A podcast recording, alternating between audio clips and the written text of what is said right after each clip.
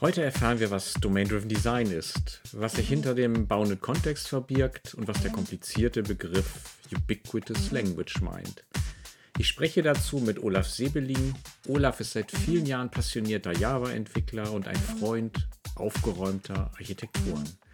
Mein Name ist Jens Himmelreich und los geht's.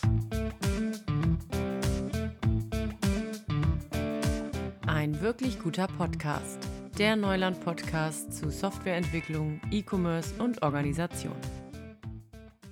Olaf, das ist schön, dass das geklappt hat mit dem Interview. Aber bevor wir in die Materie einsteigen und du mir erklärst, was eigentlich das Gute an DDD ist und warum du das gerne nutzt, wer bist du eigentlich? Ja, Olaf ist mein Name. Ich bin seit 20 Jahren Softwareentwickler beinahe. Ähm, habe auf dem zweiten Bildungsweg Informatik studiert und habe ähm, eigentlich schon in meinem ersten Studentenjob dann angefangen, Java zu äh, entwickeln und habe das seitdem auch weitergemacht. Ähm, bin ganz klar Backend-Entwickler. Mit dem Frontend tue ich mich immer ein bisschen schwer. Das wahrscheinlich auch mit Ästhetikempfinden zu tun hat. Das reicht für schönen Code, aber nicht für schöne UIs. Ähm, obwohl ich das schon 20 Jahre mache, ist mir das nicht langweilig geworden, weil ähm, das wirklich toll an diesem Beruf ist eigentlich, dass man, dass sich so viel ändert und dadurch hat man immer die Gelegenheit, was Neues zu machen. Und das ist eigentlich der Teil, der Spaß macht. Ne? Wenn dann so neue Sprachen für die JVM wie Scala oder Kotlin kommen, stürze ich mich da drauf. Wenn DDD um die Ecke kommt, von Kollegen gebracht, dann ähm, habe ich mich auch sofort drauf gestürzt, fand das faszinierend, wollte das mal ausprobieren. Ja, schön. Ja, dann sind wir auch gleich im Thema. Erzähl doch mal, Olaf, was ist das eigentlich, DDD? DDD. Ähm, eigentlich ist das alles, was das alles ist, steht schon im Namen. Das ist eigentlich Domain-Driven Design, also die Domäne treibt die Entwicklung. Das heißt, das, was du tust, machst du eigentlich von der Motivation her nur aus der Domäne heraus. Was ist eine Domäne? Das ist ja schon mal so ein künstliches Wort, was ich so im Alltag gar nicht benutze. Ich, ähm, ich versuche meinen Kunden zu verstehen. Ich, Softwareentwicklung ist ja immer, Kundenprobleme zu lösen. Das ist ja nicht irgendwie Technikguru zu sein, sondern du sollst ja Kundenprobleme lösen oder du willst Kundenprobleme lösen. Und ähm, nach diesem Paradigma orientierst du dich auch komplett an diesen Kundenproblemen. Das heißt, du verstehst seine Fachlichkeit, also seine Domäne, in der er so lebt oder in der er arbeitet. Und was, das klingt für mich so natürlich. Wenn ich jetzt irgendwas für jemand baue, muss ich natürlich seine, seine, du, du sagst Domäne, ne, seine Fachlichkeit verstehen. Was, wie könnte es denn anders aussehen? Ja, es, es sieht leider ganz oft anders aus. Man denkt immer so, das ist so ein Allgemeinplatz, so eine Selbstverständlichkeit. Aber, aber genau das ist es eben nicht, ähm, weil ganz viele Sachen sind technikgetrieben. Ähm, das, das kann ganz verschiedene Ursachen haben. Also ganz oft, gerade wenn du so mit größeren Konzernen zu tun hast, gibt es einfach Vorgaben, die, die musst du umsetzen. Dann fängst du immer, immer erst mit der Technik an. Ähm, dann ist das auch so eine so ein Spleen von Softwareentwicklern. Ähm, Software ist ja unser Handwerk und Software wird das, ich habe das Gefühl, das wird äh, jedes Jahr komplizierter und komplexer. Ne? Und ähm, du willst ja auch dein Handwerk beherrschen und du willst auch was Neues lernen, sonst, sonst würdest du diesen Beruf, glaube ich, gar nicht machen. Das heißt, du hast doch immer schon so ein, so ein gewisses Interesse an neuen Techniken, die du ausprobieren willst.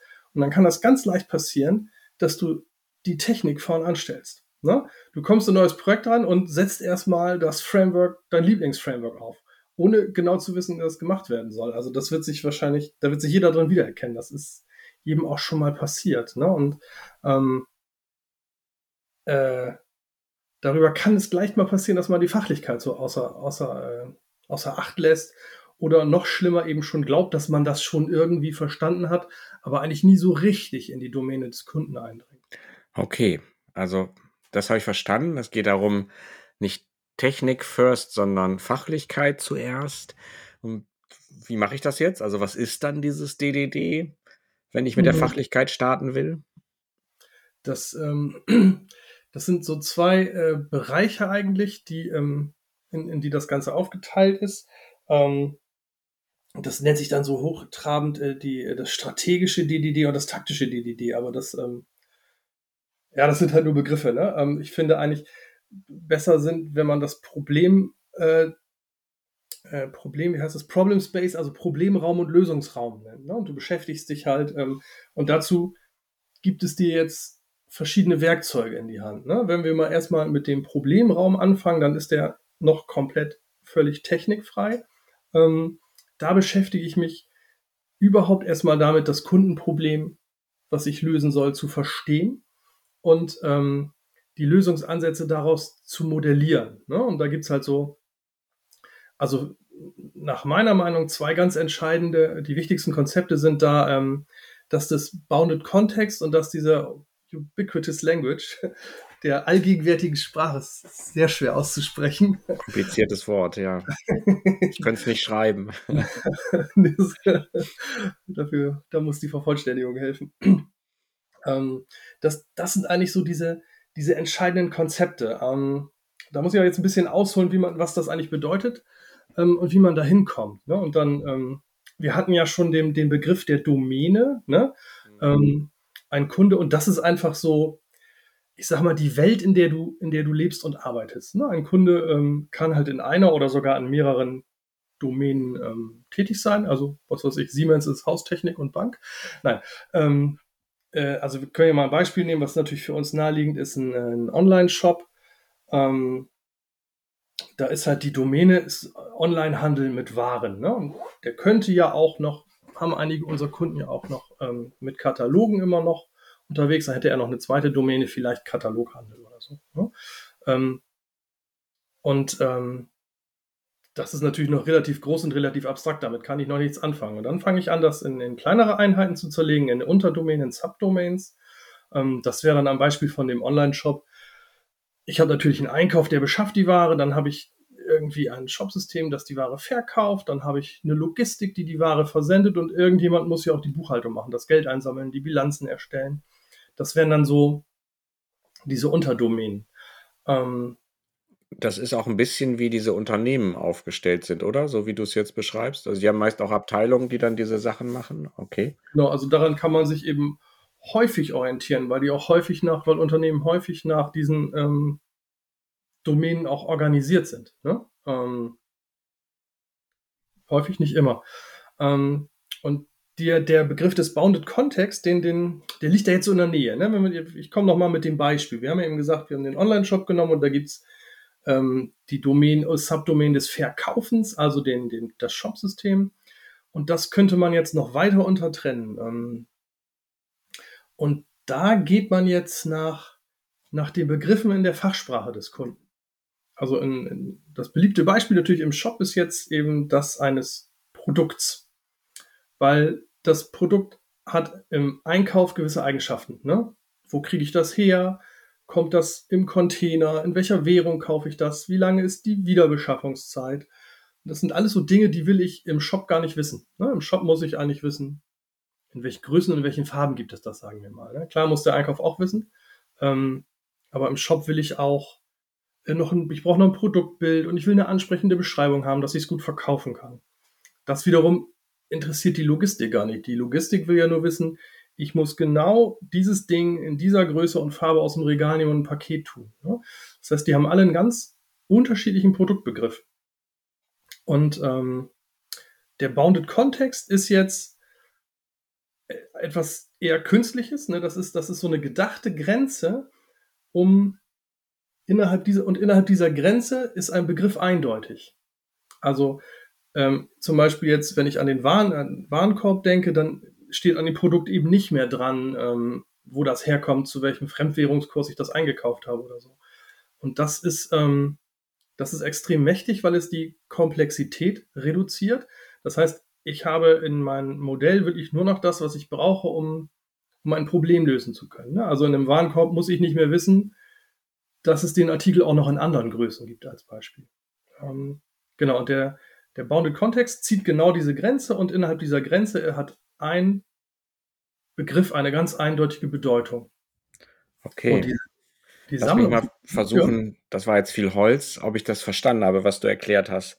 Also du hast gesagt, Domain-Driven Design, es geht um Fachlichkeit. Jetzt gucken wir uns die Fachlichkeit an und du hast da gesagt, zwei Begriffe sind wichtig. Du hast gesagt, erstmal Problemraum und Lösungsraum. Jetzt gehen wir erstmal in den Problemraum und zwei Begriffe sind da Bounded Context und die Ubiquitous Language, so hieß es, glaube ich, ja. Und jetzt hast du erklärt, dass wenn man zum Beispiel Online-Handel macht, man aber in diesem Online-Handel nochmal unterschiedliche Bereiche abteilen kann und das Kriterium, um sie, ab, um sie zu unterscheiden, ist, ob Begriffe unterschiedliche Bedeutungen haben. Und dein Beispiel war jetzt Produkt, wenn ich das richtig verstanden habe. Aus der Perspektive eines Warenkorbs muss ein Produkt bestimmte Dinge wissen, aber bestimmte eben auch nicht. Zum Beispiel, ob es Bilder gibt, ob es auch andere Größen gibt, weil ich eben nur ein so ein Ding im Warenkorb habe. Und ich ziehe jetzt eine Grenze anhand dessen, dass innerhalb der Grenze der Begriff des Produktes eindeutig ist. Habe ich das so halbwegs verstanden? Okay. Und was mache ich da jetzt mit? da geht es erst richtig los. Innerhalb dieser Grenze ähm, kannst du jetzt eigentlich anfangen, das erst zu modellieren, was du bauen willst. Ne? Ähm, dann gibt es ja noch diese allgegenwärtige Sprache. Das ist ja die, das ist die Sammlung, das ist eben einfach die Sammlung all dieser Begriffe. Ähm, jetzt muss man noch kurz erklären, warum das allgegenwärtig eigentlich heißt, weil es in meinem Projekt, naja, wie der Name schon sagt, allgegenwärtig sein soll. Ne? Wenn wir jetzt also nachher zum, zum taktischen Teil kommen, wird das Ganze ja irgendwann in Code gegossen werden. Und da soll diese Sprache auch verwendet werden. Deshalb heißt sie allgegenwärtige Sprache. Ich will nicht mehr dieses, dieses, diese Übersetzungsleistung liefern, dass ich am besten noch ein Glossar habe, wie der Begriff heißt im Code so und in echt heißt er aber so. Ne? Das, ähm, weil als Entwickler werde ich halt öfter ähm, mich mit einem Fachexperten, einer Expertin unterhalten und dabei auf den Code gucken.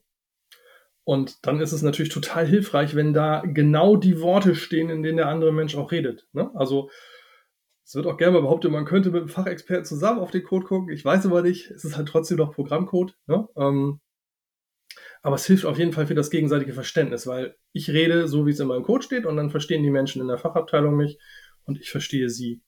Das ist für mich so ein ganz zentrales Element dahinter. Das heißt, ihr benutzt, wenn ihr Software schreibt, genau die gleichen Worte, die auch die Leute benutzen, die in der Fachabteilung arbeiten? Ja, das, wir versuchen das. Ne? Also, okay. Das muss das heißt, ihr benutzt auch Deutsch dann? Also, oder ja, wenn die ja, Deutsch ja, sprechen? ja, das, das ist am Anfang, ähm, fällt einem das sehr schwer, ne? weil du gerade so aus dem Studium und der Ausbildung fängt man irgendwie immer in Englisch an. Ne? Die Schlüsselworte in Programmiersprachen sind ja auch immer Englisch und das, das liest sich dann, dann immer sehr komisch. Aber das muss man einfach überwinden und dann schreibt man das stumpf auf Deutsch und das ist echt wichtig, ähm, ja, ist einfach so wichtig, diese Sprache zu verwenden. Und wenn du dann schon versuchst, das künstlich ins Englische zu übersetzen, dann baust du erstmal eine Hürde ein und es funktioniert nicht immer. Es werden Begriffe auch einfach mal falsch übersetzt. Ne? Ähm, und das dann wieder loszuwerden, das ist schwierig. Und deshalb, ja, es ist tatsächlich eine Überwindung, aber wenn man es erstmal gemacht hat, dann tut es irgendwann auch nicht mehr weh. Ähm, und es hilft ungemein, dann auch genau diese Sprache zu verwenden. Okay, interessant. Und wenn ich das jetzt verstanden habe, richtig verstanden habe, sagst du, man kann erst dann starten, irgendwas zu modellieren und dann in nächster Instanz auch Software zu schreiben, wenn man so eine Grenze gefunden hat. Jetzt mal blöde Frage, was passiert denn, wenn man die Grenze falsch setzt? Wenn ich jetzt beispielsweise ein System baue für Bereiche, wo ein Begriff unterschiedliche Bedeutungen hat. Ich würde jetzt erstmal sagen, schlimm ist das auch nicht, weil das merkst du dann ja. Also du merkst das eigentlich dadurch, dass du im Code ähm, also wenn du dann nachher am Baum bist, so ein Feature Creep hast, dass du mit einmal an einem, an einer Sache Eigenschaften hast, die du gar nicht brauchst. Das ist also ein deutlicher Hinweis dafür, irgendwas läuft hier jetzt nicht richtig. Und ähm, das kannst du dann ja immer noch ändern. Ne, man kann also, tatsächlich ist es leichter, etwas ähm, später zu zerlegen, als es erst zu zerlegen und hinterher wieder zusammenzubauen. Du machst ja im Endeffekt weniger Arbeit damit. Also finde ich jetzt nicht schlimm. Okay. Das heißt, wenn du dann auf der Strecke merkst, so wie du gesagt hast, du hast an dem Ding zu viel dran, dann kannst du das quasi abschneiden oder kannst du da durch ein Refactoring nochmal eine zweite Instanz, ein Subsystem, was auch immer, rausschneiden. Mhm, okay. Dann habe ich es jetzt soweit verstanden. Also du startest mit den Begriffen, nee, du ziehst erstmal eine Grenze, in der die Begriffe eindeutig sind und damit startest du dann. Und was machst du dann? Also angenommen, du hast mich jetzt überzeugt. Das klingt mhm. jetzt super. Ich sage, ja, ich wüsste nicht, was dagegen spricht. Fachlichkeit ins Zentrum, eindeutige Begriffe, die benutze ich im Code. Und wie mache ich das jetzt? Wie mache ich jetzt DDD? ähm, also da ist der Kunde immer noch nicht wieder vom Haken. Jetzt hast du ja eigentlich erstmal so ein bisschen modelliert, was du da alles machst, aber noch gar nicht so genau wie. Ne? Ähm, äh, da gibt es verschiedene Techniken, auf die gehen wir jetzt vielleicht besser gar nicht ein, ähm, um sozusagen zu ermitteln, was du alles bauen willst. Und jetzt kommen, ähm, jetzt kommt der zweite Teil, dieser, dieser Lösungsraum ins Spiel, die, das taktische Domain-Driven Design. Das, das gibt dir eigentlich nur so, so, so Handwerkszeug, Building Blocks, ähm, wie, wie du deinen Code organisierst und strukturierst. Ähm, und das alles entscheidende Konzept ist eigentlich das, dass du die Domäne vom Rest des Code trennst. Ähm, du fängst also erstmal mit der, der, der, du fängst an, die Fachlichkeit in Code zu gießen. Und das ist schon Teil der Modellierung. Ne? Also, wie du, wie du das entwirfst, was du bauen sollst. Ähm, der, der Code darf schon das Modell sein. Man muss also jetzt nicht anfangen, UML-Klassendiagramme zu malen oder so. Das ist übertrieben. Ne? Man, man macht, ähm, da gibt es verschiedene leichtgewichtige Formate mit dem Kunden, die ähm, den Entwicklern eigentlich ermöglichen, zu verstehen, was da passieren soll. Und dann modellierst du das in deinem Domänencode. Und das bedeutet, das ist, das ist die reine Fachlichkeit. Da sind überhaupt keine technischen Abhängigkeiten drin. Ähm, also zum Beispiel kannst du, ähm, da ist keine Datenbank oder so drin. Ne? Also auch wenn du Objekte von irgendwo laden musst, sowas wie Datenbanken und so kennt der Code an der Stelle nicht. Das ist das reine Modell. Das ist also genau das, über das du eigentlich auch mit dem Kunden reden können müsstest, sozusagen. Ne? Ähm, und dadurch, dass du das Ganze drumherum erstmal weglässt, ist der Vorteil auch, du kannst das Modell verfeinern. Der erste Aufwurf, äh, auf, äh, der erste Aufschlag funktioniert sowieso nicht. Ne? Also da hast du das, wahrscheinlich wirst du dann feststellen, hast du noch gar nicht so genau verstanden, was das, was das Problem ist oder wie du es lösen musst. Ne? Also da kann man so ein bisschen hin und her experimentieren, kann den Code auch wegwerfen. Es gibt auch Leute, die sollen sagen, die sagen, man schmeißt das erste Modell grundsätzlich weg und baut es nochmal neu. Habe ich mich auch noch nicht getraut. Ähm, aber das könntest du tun. Ne? Also du hast dich noch nicht, du hast noch nicht zu viel technische, nee, noch nicht zu viel investiert in die Technik, sondern hast dich erstmal damit beschäftigt. Und ähm, da drumherum gibt, arrangierst du dann die weiteren Teile. Dann ähm, gibt es irgendwas Naheliegendes, das äh, nennt sich dann eben äh, die, die Infrastrukturcode oder Ports und Adapters in, in etwas, was wir hexagonale Architektur nennen. Können wir vielleicht gleich nochmal kurz drüber sprechen. Und ähm, da ist quasi alles drin mit, äh, da wird organisiert, was kommt rein, was geht raus. Ne? Also die ganze Außenwelt um dich herum und dann gibt es noch eine ganz dünne Schicht um die Domäne, das nennt sich Application Layer. Da sind deine ganzen Use Cases, also sozusagen das, was du für die Fachlichkeit umsetzt, ist da drin organisiert. Ähm, und der Trick ist jetzt, dass es sehr strenge Regeln gibt, wer auf was zugreifen darf, beziehungsweise wer was sehen darf. Ne? Und das mit dem Hintergrund eben, dass die Domäne äh, entkoppelt dasteht und sie selber nicht nach außen greifen darf. Macht, wie gesagt, den Code gut modellierbar, das, das Modell sehr verständlich und ähm, ja, beschleunigt auch die Entwicklung. Ne? Okay. Das heißt, ich wollte dich gerade fragen, wo landet denn die Technik und wo landet die Datenbank? Aber das habe ich jetzt verstanden, da gibt es quasi außenrum irgendeine Schicht. Ja. Und dann, dann kommt dann eine, wo die Use Cases drin stecken, die Anwendungsfälle und ganz im Kern habe ich das, was du Domäne nennst, die Fachlichkeit und das ist dann Code, wo ich auch nur noch Fachlichkeit habe und überhaupt nichts Technisches mehr sehe. So ungefähr. Ja, genau. Mhm, okay. Und wie war das für dich? Du hast ja wahrscheinlich, du hast gesagt, 20 Jahre arbeitest du schon als Softwareentwickler. Wie hast du das kennengelernt und was hat dich da beim ersten Mal so dran überzeugt und was fandest du auch kompliziert, als du es kennengelernt hast? Ähm, ich glaube, ich habe es kennengelernt. Da sind, ich glaube, du und unser geschätzter Kollege Arthur mit dem roten Buch, wie wir es dann immer so schön genannt haben, um die Ecke entkommen, äh, gekommen. Also Implementing Domain-Driven Design von, von Vaughan Vernon. Ähm, und es gab einen Lesekreis zu dem Thema. Und ähm, Lesekreise sind eine super Sache, weil das Buch ist schwer zu lesen gewesen, finde ich, und das Thema ist auch nicht gerade leicht. Also es ist kein Kaugummiautomat. Ne?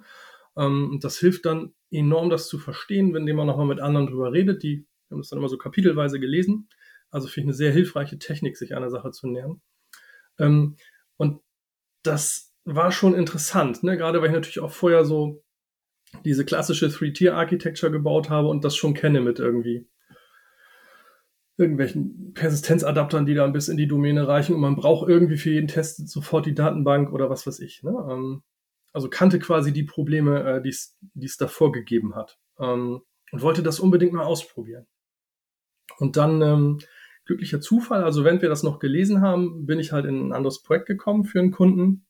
Ähm, und da war wieder dieses Problem, dass die Technik vorgegeben war ne? und aber eigentlich zu der Aufgabe nicht passte. Und ähm, es war kein Shop-System, also sprich, das war für uns nicht mehr so das vertraute Terrain und auch ein sehr, sehr komplexes äh, Umfeld. Ne? Ähm, und dann haben wir uns dafür entschieden, da mal dieses, das, dieses, dieses DDD mal auszuprobieren. Ähm, und da muss ich sagen, im Nachhinein war das sehr, sehr hilfreich, weil gerade wenn du eine komplizierte Domäne erstmal verstehen musst, dann ähm, hilft es natürlich, den Code dementsprechend zu organisieren. Ähm, und wenn die Technik vorgegeben ist, aber gar nicht so richtig passen will, ist es total gut, das so zu strukturieren, dass man das irgendwo ähm, als so ein Schutz, äh, so ein Sch äh, Schutzlayer irgendwie für seinen eigenen Code irgendwie da einbaut. Also das, das hat uns sehr geholfen. Ne? Ähm, oder der, der ähm, Anwendungsfall, dass man mehr als einen Zugangskanal in irgendwas hat, also HTTP und Excel-Dateien. Ne? In Business-Anwendung geht nichts ohne Excel-Dateien. ähm, hat sehr geholfen. Und dann musste die später mal refakturiert werden, dann musste das alte System raus und durch was anderes ersetzt werden, wieder die Technik. Und das war dann auch mit erstaunlich wenig Aufwand ähm, zu realisieren. War natürlich mehr, als wir erwartet hatten, was aber einfach daran lag, dass wir es natürlich beim ersten Projekt nicht, nicht hundertprozentig richtig gemacht haben. Macht natürlich Fehler.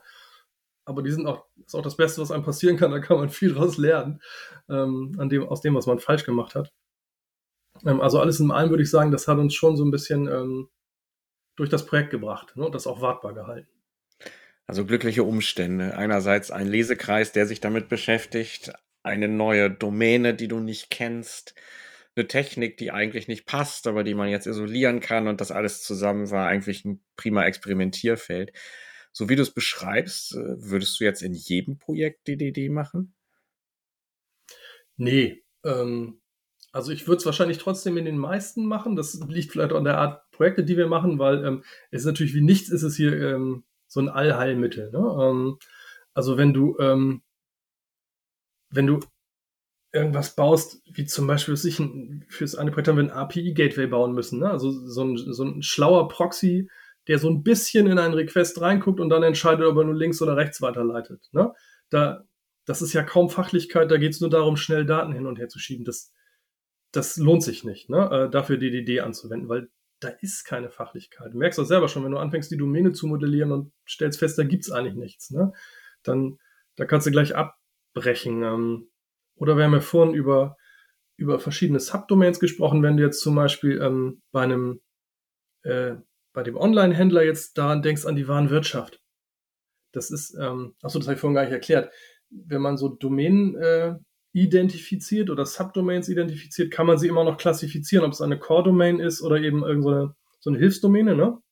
Ähm, und die Kerndomänen sind halt die, wo, wo dein Geschäftswert drin steckt, wo dein das drin ist, was dich sozusagen eindeutig, ähm, Unique Selling Points, ne? also was dich ähm, von den anderen, von den Mitbewerbern unterscheidbar macht. Und das sind eigentlich nur die Domänen, wo sich das auch lohnt, richtig Arbeit reinzustecken. Also man würde nicht auf den Bolzen kommen, selber ein Warenwirtschaftssystem zu bauen. Dann nimmst du einfach SAP oder irgendwas anderes. Ne? Das baust du nicht selber. Also das. Wobei ich jetzt äh, ein, dann nimmst du einfach im Kontext SAP nicht unbedingt unterschreiben ah. würde. Aber ich verstehe, worauf du hinaus willst. Ich, wenn ich es richtig verstehe, dann sagst du, zwei Faktoren sind wichtig. Äh, eine gewisse Komplexität braucht man, sonst nur macht es keinen Sinn. Und es muss, jetzt hast du neue Begriffe eingeführt, eine Core-Domäne sein, also das, was mich ausmacht. Kannst du da mal ein Beispiel erzählen? Also irgendein Beispiel, wo du sagst, das ist Core-Domäne und das ist eher so eine, wie heißt das andere dann? So eine nicht Core, sondern Auxiliary Domain, aber dann sagen wir lieber Hilfsdomäne, ne? Ähm, okay. Oder eben eine nicht, nicht Kerndomäne, ich weiß gar nicht. Ähm, mit dem beschäftigt man sich ja eigentlich nicht, deshalb weiß ich gar nicht, wie die in der Fachliteratur heißen. Ähm, also in unserer Welt muss man immer wieder sagen, die, die Kerndomäne ist für einen Online-Händler der Shop. Ne? Ähm, was wahrscheinlich auch erklärt, warum man so unglaubliche Probleme hat, wenn man ein, ein Shop-System von der Stange an einen Kunden anpassen will. Ne? Weil das ist eben seine Kerndomäne und dadurch, dass es ihn von anderen unterscheidet, heißt auch, dass, dass die Software ja irgendwie speziell sein muss, weil sonst wäre er nicht mehr speziell der Händler. Ne? Ähm, also das ist für mich ganz klar erstaunlicherweise eine Kerndomäne. Ne? Nicht mal ähm, nicht mal so was Banales wie die Bezahlung. Er funktioniert irgendwie anscheinend leicht von der Stange. Ich kann gar nicht mal sagen, warum das so ist. Okay, also ein Erfahrungswert. Und was wäre dann, in, ah, das hast du schon gesagt, Warenwirtschaftssystem, ne? Das wäre dann eine Hilfsdomäne halt. Ne? Hilfe muss jetzt nicht unbedingt klein heißen. Nee, genau, das muss nicht klein heißen, aber das ist nichts, wo ich mich mit unterscheiden kann. Ich werde mich als Händler nach außen, also ich werde keinen Wettbewerbsvorteil dadurch erlangen, dass ich irgendwie eine andere ähm, Warenwirtschaftssoftware äh, einsetze oder nicht, dass ich sie selber baue. Das, das glaube ich einfach nicht. Logistik ist wahrscheinlich auch eher schwer. Ne? Ähm, was immer individuell und speziell ist, ist die Anbindung an die ganzen Systeme. Das ist ja auch, was wir viel machen. Ne? Ähm, andere Systeme anbinden, aber die, wir haben noch nie eine Logistiksoftware gebaut. da gibt es einfach jemanden, der das viel besser kann. Ne? Und die kaufen die von der Stange. Okay, also ich weiß jetzt ungefähr, wann ich DDD einsetze. Ich habe jetzt ein Verständnis, was es ungefähr bedeutet. Und dann hast du auch erzählt, wozu es führt im Code, zu welchen Trennungen. Und was ist jetzt, also was finde ich denn vor, wenn ich, du hast gesagt, ihr habt so ein rotes Buch gelesen, ne? da steht jetzt ganz viel drin. Und was, was äh, finde ich dann so an Hilfsmitteln oder was unterstützt mich denn dabei? Weil das klingt ja erstmal nach ganz schwierigen Aufgaben, ne, was du beschrieben hast. Ja, ähm, also das Wichtigste ist immer erstmal, deine Kollegen Kolleginnen unterstützen dich. Ne? ähm, das, äh, das Gute ist ja, dass es so Mainstream, dass, dass man wahrscheinlich immer schon irgendwas Vorhandenes findet. Ne? also, ähm, und deshalb wirst du auch immer wahrscheinlich auf Kollegen treffen, die dich da, die dir da so ein bisschen bei helfen können. Ähm, wenn du jetzt wissen willst, was du im Code vorfindest. Genau, gibt es da so einen Werkzeugkasten oder sowas, was dieses DDD ja. mit sich bringt?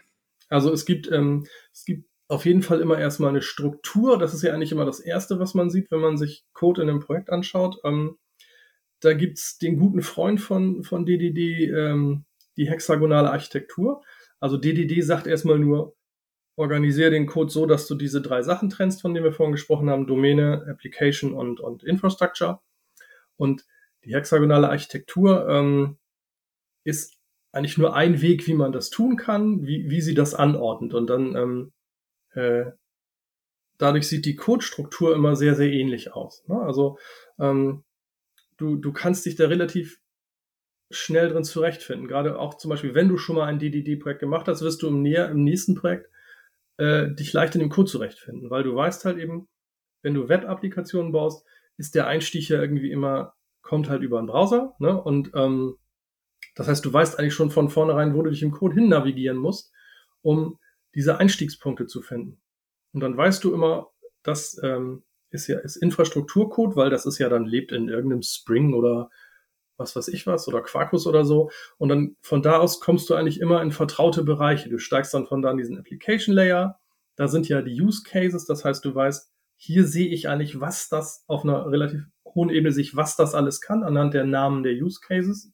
Also wieder wichtig, ne? Ähm, die Sprache, die da gesprochen wird, auch wenn das noch nicht Domäne ist. Ne? Ähm, von da aus geht's dann in die Domäne und da weißt du, das ist der Code, den du dir angucken musst, ähm, wenn du verstehen willst, was das hier eigentlich macht. Und der ist dann tatsächlich auch so am Gesamtumfang des Projekts gemessen gar nicht mal so groß. Ne? Wir haben uns echt mal den Spaß gemacht, in verschiedenen Projekten einfach mal die Zeilen zu zählen und also wenn, wenn 50 Prozent Domäne ist, ist das schon unglaublich viel, habe ich, habe ich festgestellt. Es gibt auch Projekte, da ist voll wenig Domäne drin. Da könnte man dann vielleicht fragen, ob es man doch hätte anders machen sollen. Ähm, äh, genau, also dadurch hast du erstmal diese Struktur, du weißt, wo was ist. Und dann gibt es ähm, so ein paar typische Building Blocks ähm, äh, in, in, im taktischen DDD. Ähm, Du hast zum Beispiel als erstes, was man relativ leicht versteht, sind, sind die Entities. Die sind äh, Dinge, die du eigentlich aus irgendeiner Art von Datenbank holst. Ne? Weil du hast ja immer irgendwie eine Persistenz und Entities sind Dinge, die einen Lebenszyklus haben. Das heißt, die werden irgendwann mal angelegt, werden gespeichert, verändert ne? und vielleicht irgendwann nochmal gelöscht. Also das sind langlebige Sachen. Hast du ein Beispiel? Das wäre jetzt zum Beispiel ein Produkt eben wieder in dem Begriff. Ich kann Produkt laden oder ich lade auch einen Warenkorb. Da siehst du schon, der hat natürlich einen ganz anderen Lebenszyklus. Ne? Das sind aber Dinge, die, ähm, die einen, einen Aufruf, eine Session, einen Tag oder so überstehen. Ne? Ähm, ganz wichtig eigentlich ist, ist hierbei, dass eben, ähm, dass ich das nicht aus Sicht der Datenbank mache, sondern aus Sicht der Fachlichkeit wiederum. Ne? Das heißt, ähm, es gibt einen Warenkorb als Beispiel, den hatten wir eben, und der hat Methoden, was es ich füge dieses, diesen Artikel hinzu oder lösche diesen und diesen Artikel. Ne? Und ich habe nicht ähm, die, diese, diese typische Datenbank. Ich lade mir diesen, dieses Ding, ändert, manipuliere was, speichere es wieder weg. Ähm, sondern wirklich rein die, die Anwendungsfälle. Da ist es auch wiederum extrem hilfreich, was ich am Anfang sagte. Wenn du ein Projekt anfängst, machst du noch nichts mit Datenbank. Ne? Du baust das einfach erstmal ohne die Datenbank. Da bist du gar nicht versucht, nur von dieser Datendenke zu kommen. Ne? Ähm, also das ist halt so ein ganz zentrales Ding, diese Entities, auf denen du dann Methoden aufrufst. Und ähm, äh, dann werden eigentlich noch so ein paar verschiedene, ich sag mal, OO, hier so Design-Patterns eigentlich aus der OO-Welt irgendwie weiterverwendet, wie Factory-Methoden und Services, hast du nicht gesehen. Und ein, ein finde ich, unterschätztes Ding ist eigentlich das, das Value-Objekt, aber das ähm, äh, finde ich persönlich sehr hilfreich. Ähm, das sind Dinge, die, die kapseln, wie der Name schon sagt, eben nur Werte. Das sind halt nicht wie ein Warenkorb Dinge, die, die einen Lebenszyklus haben, sondern die werden einmal erzeugt, verwendet und dann verworfen. Die werden auch nicht gespeichert oder so. Ähm, was aber, genau, aber die besondere Eigenschaft ist eben, dass sie, dass sie Werte kapseln. Ähm, und das mache ich eigentlich nur noch. Also ich kapsel eigentlich grundsätzlich alles ein in irgendeinen fachlichen Namen. Das heißt, äh, äh, Code, den du dann bei uns findest, der hat keine Parameter, die integer sind oder String oder so. Ne? Das sind so, weil das sind so Sachen, die, die ähm, tragen keine Informationen in sich. Ne? Dann hast du nachher eine Methode, da sind drei Strings dran. Was heißen die denn? Ne? Aber wenn da irgendwas dran ist, was Vorname, Nachname und weiß ich nicht, Hausnummer oder so, das ne? ist ja Quatsch. Ähm, was das enthält, dann, dann kannst du das zum einen besser verstehen zum anderen schützt dich der Compiler vor Fehlern, wenn du Vorname und Nachname vertauscht als Beispiel. Ähm, und die Dinge haben meistens mehr Eigenschaften, als man denkt oder mehr Fachlichkeit, als man denkt, ne? Wo, die man in einer, in einer reinen Zahl oder einem String oder so nicht, ähm, nicht wiedergeben kann. Ähm, jetzt aus einem aktuellen Projekt war so ein sehr lehrreiches Beispiel für mich ein Währungskurs. Also das, das Fatalste, was man machen kann, ist den als Double zu übergeben. Da ist nichts mehr drin, ne, was man wissen muss. Ähm, also wenigstens sollten da die Währungen drin sein. Und man muss auch wissen, in welche Richtung das ist. Das habe ich nämlich auch erst leider später im Projekt gemerkt, dass, dass ähm, je nachdem, aus welche Richtung das kommt, dass mal der US-Dollar-Euro-Kurs ist und mal der Euro-US-Dollar-Kurs. Ne? Und wenn du dann noch Währungen hast, die nah an Parität sind, dann dauert das eine Weile, bis du das merkst. Ne? Ähm, und wenn du das kapselst, dann verhinderst du das und dann kannst du die viel ausdrucksstärker machen. Ne? Also zum Beispiel ähm, am Beispiel der Währungskurse muss man eine Methode nicht Minimum oder Maximum nennen, sondern du musst sie, gib mir den kleinsten nach Niederstwertprinzip. Also du darfst natürlich den Namen ein bisschen verkürzen, aber du schreibst halt dran, was das tun soll. Ne? Ähm, das, und das führt zu erstaunlich lesbarem Code. Also äh, mittlerweile ist es eigentlich so, ähm, wenn wir an irgendwas Doku ranschreiben müssen, also Source Code Dokumentation, dann erzeugt das schon ein schlechtes Gefühl, weil du weißt, du hast den Code noch nicht gut modelliert. Wenn du erklären musst, was das eigentlich soll, dann merkst du schon, oh oh. Ähm, und tatsächlich haben wir sehr lesbaren Code mit fast keiner Code-Dokumentation dadurch erreicht.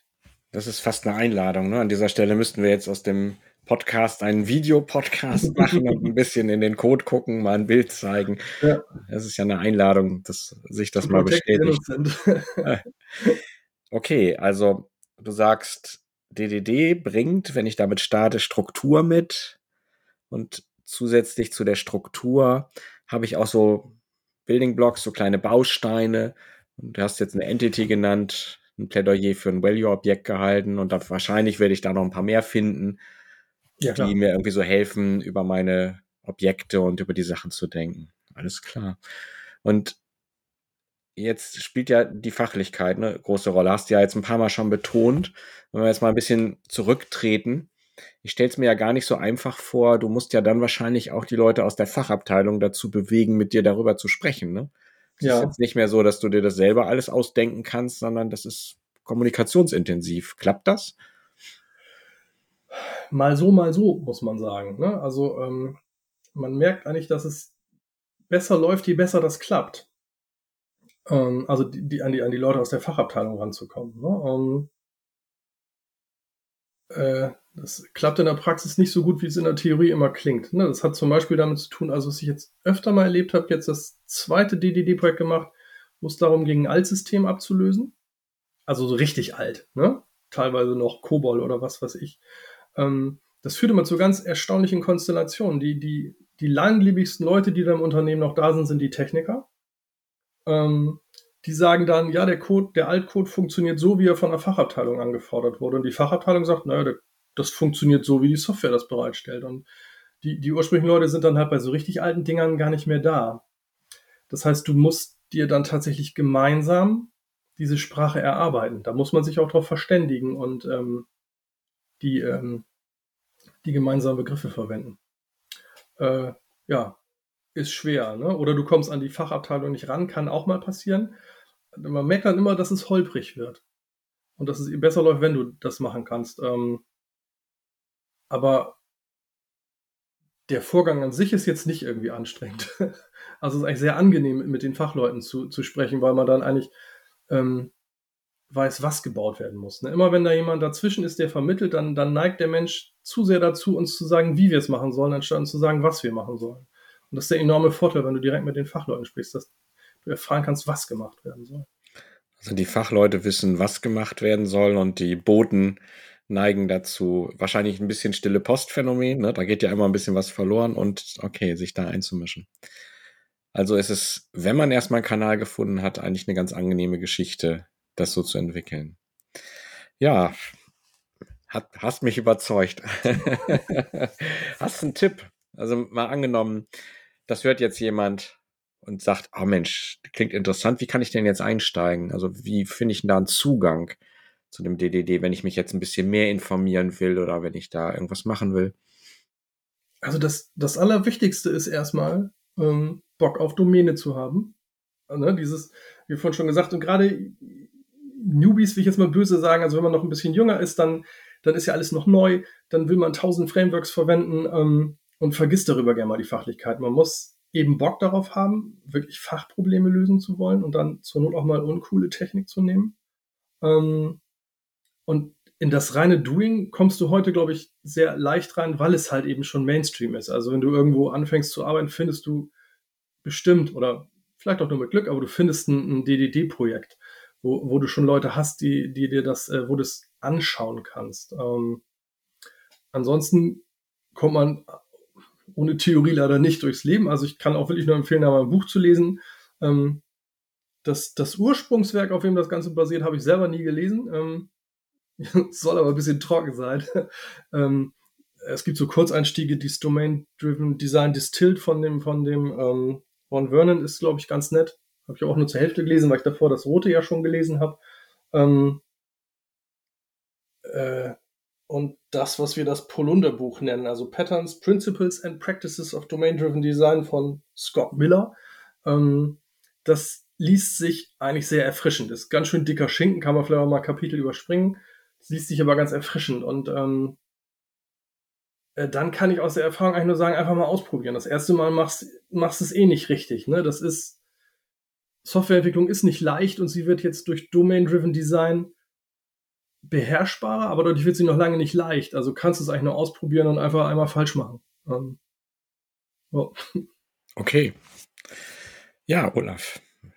Dann Danke. Das Sehr war gerne. jetzt eine schöne Einführung. Ich habe ein gewisses Verständnis, weiß, wo ich starten kann. Ja, danke dir für das Gespräch. Gerne.